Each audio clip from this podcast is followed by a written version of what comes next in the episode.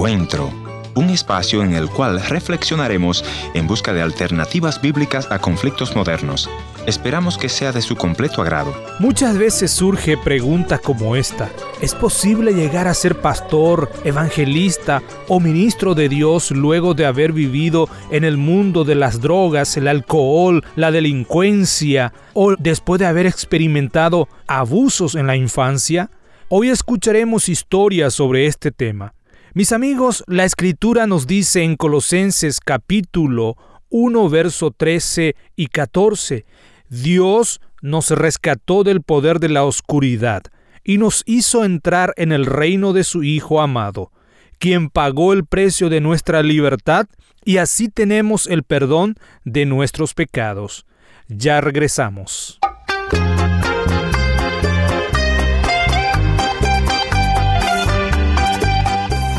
Bienvenidos al encuentro de hoy, soy su amigo Heriberto Ayala.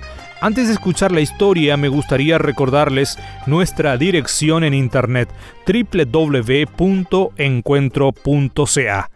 En nuestra audición de hoy escucharemos a nuestro invitado a través de una llamada telefónica desde Paraguay.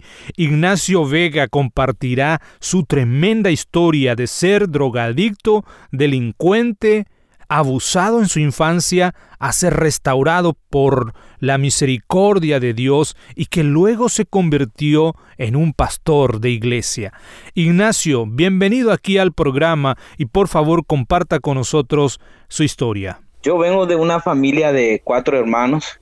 Tengo un hermano mayor, dos hermanas y yo soy el último y mis padres, gracias hasta hoy viven. Bueno, yo vengo de una familia que eh, se dedicaba a la caza y pesca. Mi infancia realmente fue una infancia bastante dura, hermano Heriberto, por, por el hecho de que a muy temprana edad eh, mis hermanos se fueron todos de casa, mis padres se habían entregado totalmente a lo que es la bebida alcohólica, a los vicios, cigarrillos, etcétera. Y muy temprano tenía que salir a, a, rebuscarme también por la calle. Fui un niño que ha vendido chicle y caramelo por las calles desde los 11 años de edad aproximadamente empecé a meterme en lo que es las drogas, consumí todo tipo de drogas, todo tipo de bebidas alcohólicas, a escondida de mis padres, me, he metido en la delincuencia, he robado como el conocido Mercado 4 aquí en Paraguay.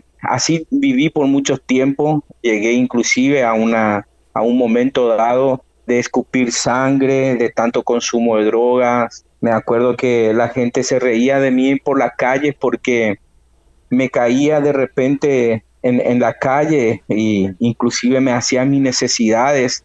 Ya no podía más de tanta borrachera, de tantas drogas, ¿verdad? Esa fue un poco mi, infancia. Eh, me acuerdo que algo muy doloroso era que siempre recibíamos de, de papá y de mamá palabras muy negativas, muy hirientes como no servís para nada, nunca vas a salir adelante. Eso, los cuatro hermanos habíamos recibido. Otro punto muy doloroso, creo que es el punto principal por que me llevó a mí a las drogas, es eh, la infidelidad que se introdujo en mi familia. Tengo permiso de mis padres para contar este testimonio, sí, que sin ningún problema. Se introdujo la infidelidad en mi hogar y eso trajo mucha, mucha pelea eh, muchos insultos y inclusive mis hermanos rápidamente se fueron de casa y fui el último que quedó con papá y mamá. En mi infancia también experimenté algo muy doloroso que es el abuso sexual, ¿verdad? Hubo un tío que había abusado de mí sexualmente aproximadamente allá por los nueve años de edad. Eh, me mostraba películas pornográficas y también fui abusado sexualmente por una mujer que era la exnovia de mi hermano mayor, que le veía como mi mamá, pero sin embargo ella me exigía practicarle ciertas cosas que son para adultos, ¿verdad? Entonces, crecí así, crecí con esa herida en el corazón, me volví muy violento, muy violento. Tenían peleas por las calles, con cuchillos, con pistolas, he visto mucho asesinato, mucha muerte, pero en fin, un día me visitó la, la misericordia de Dios.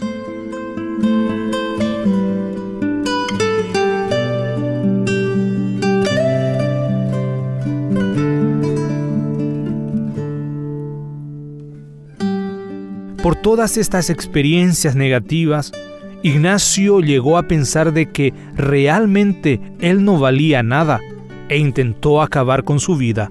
Escuchemos.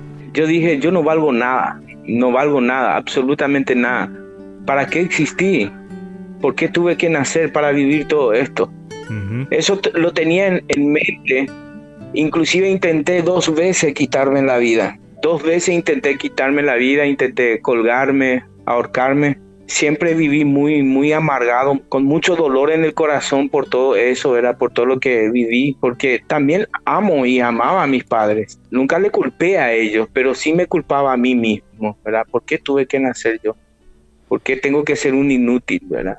Y sí, porque te decía Ignacio, tus propios padres, dijiste que te decía no servís para nada. Eso era una palabra fuerte de maldición para ti en ese momento, ¿no? Sí, y, y coste, parte de lo que es esa palabra muy fuerte de parte de mis padres, también en las calles me decían, ¿Por qué me decían en la calle? Porque yo, yo tengo un, un, impedimento físico, o sea que rengueo, pero camino pero rengueo, ¿verdad? Entonces, por ahí también se burlaba, vos no servís ni para jugar fútbol, vos no servís para esto. Todo el tiempo escuchaba esa palabra, no servís para nada.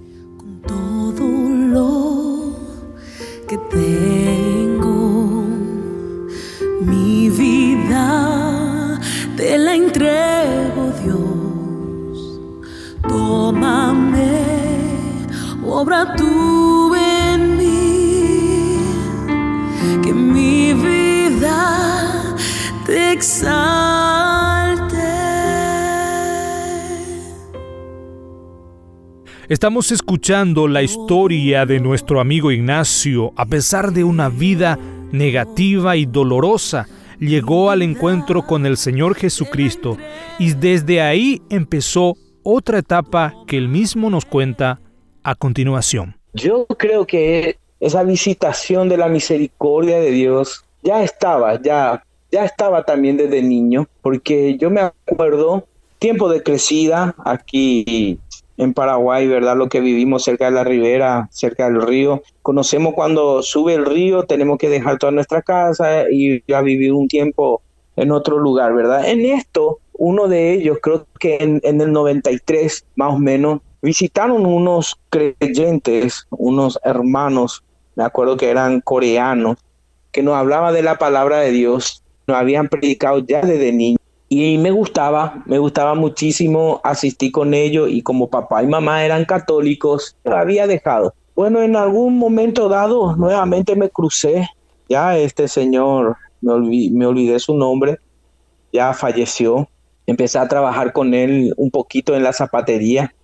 Y este señor astutamente me decía, tenés buenos ojos todavía, o sea, que veía bien y él ya no veía más bien. Me decía, te quiero pedir que me leas la Biblia y yo te voy a pagar igual. Entonces yo le leía la Biblia y, él me explicaba y me evangelizaba en ese momento. Eso fue como uno o dos meses, después dejé nuevamente. Bueno, transitaba así, hacía todas esas cosas que yo ya te había comentado y aproximadamente a los 20 años o menos tuve la oportunidad de que una persona me predicara el Evangelio. Se fue en casa y me, habló del Evangelio y este es un primo mío. Después me había presentado ahí que el Señor me ama, el Señor no quiere que yo viva así, que Él se entregó por mí, que su amor es infinito y que me puede perdonar todos mis pecados, etcétera. Y como que no me convencía. En un momento dado me dijo, mira Ignacio, yo sé que eres un hombre fuerte, eres un hombre valiente, por eso vengo a hablar contigo, porque eh, el camino del Señor es para los valientes, no para los cobardes. Los cobardes le rechazan. Yo le dije, yo no soy ningún cobarde. ¿Dónde está tu iglesia? Me quiero ir ahí. Para demostrarte que yo no soy ningún cobarde. Entonces, por no querer ser cobarde, llegué a la iglesia. Iglesia de la Amistad de Puerto Botánico, donde el pastor principal es el pastor Alfred Klassen. Y llegué en el portón y le dije, aquí estoy, soy un hombre valiente. Y me dice, cualquiera llega en el portón, pero no mucho entra a congregarse. Y me metí para demostrar que que yo no soy ningún cobarde. Y me acuerdo que me metí y me impactó porque yo siempre decía que los, que, los cristianos eran aburridos, pero sin embargo cuando me metí, escuché música, me gustó la música. Wow, dije, esto no es nada aburrido. Lo otro que me impactó fue que tenían un eh, noviazgo sano, se tenían que esperar para casarse y todo eso, y para mí fue tan extraño, pero me gustó. Entonces, en un momento dado, hice mi curso de bautismo y, me bauticé. Me impactó lo que había dicho el pastor Alfred aquel entonces, que uno se compromete con el Señor a ser un miembro activo de su iglesia. Yo dije, sí, yo quiero ser un miembro activo. Incluso hay gente que decía que en ese mismo día yo ya empecé a predicar, en vez de contar mi testimonio, empezaba a predicar a los jóvenes. Al rato, al paso ahí, me encontré con un hermano que que hacía su, su pasantía, le gustaba el evangelismo, tenía que hacer evangelismo por el barrio. Esa persona es con la cual estoy hablando ahora, ¿verdad? Eh, Heriberto. Y salí a recorrer con él el barrio. Y así crecí, así fui conociendo más al Señor. Ignacio, ¿qué mensaje tú le dejarías a los oyentes de encuentro que nos están escuchando en este momento? El ciego Bartimeo había estado cerca del camino, dice, mendigando siempre estaba pidiendo ayuda de los hombres.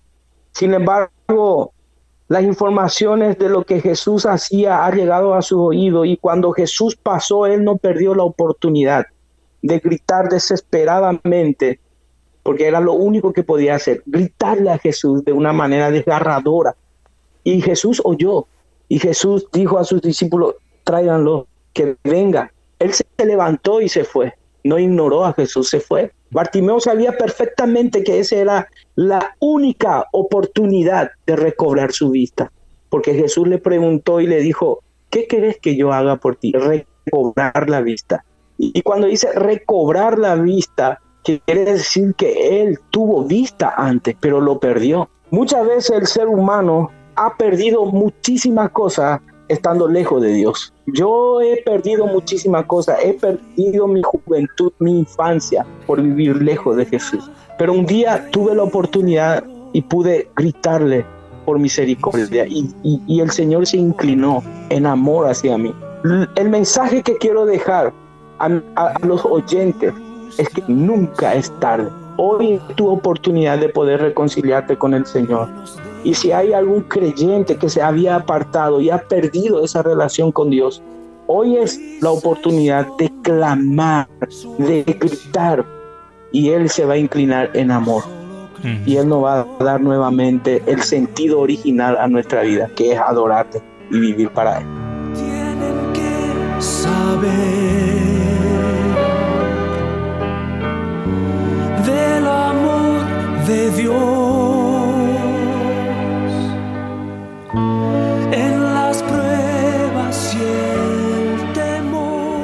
Gracias por haber estado en la sintonía de este tu programa Encuentro. Y te voy a agradecer que me visites en el www.encuentro.ca o también puedes dejarme una nota de voz en el WhatsApp 1-204-202-1525 1-204-202-1525 una nota de voz o tal vez una nota escrita. La otra opción es info arroba encuentro Gracias por sintonizarnos a través de esta radioemisora. Yo soy tu amigo Ernesto Pinto y al despedirme quiero recordarte que Dios te ama y yo también.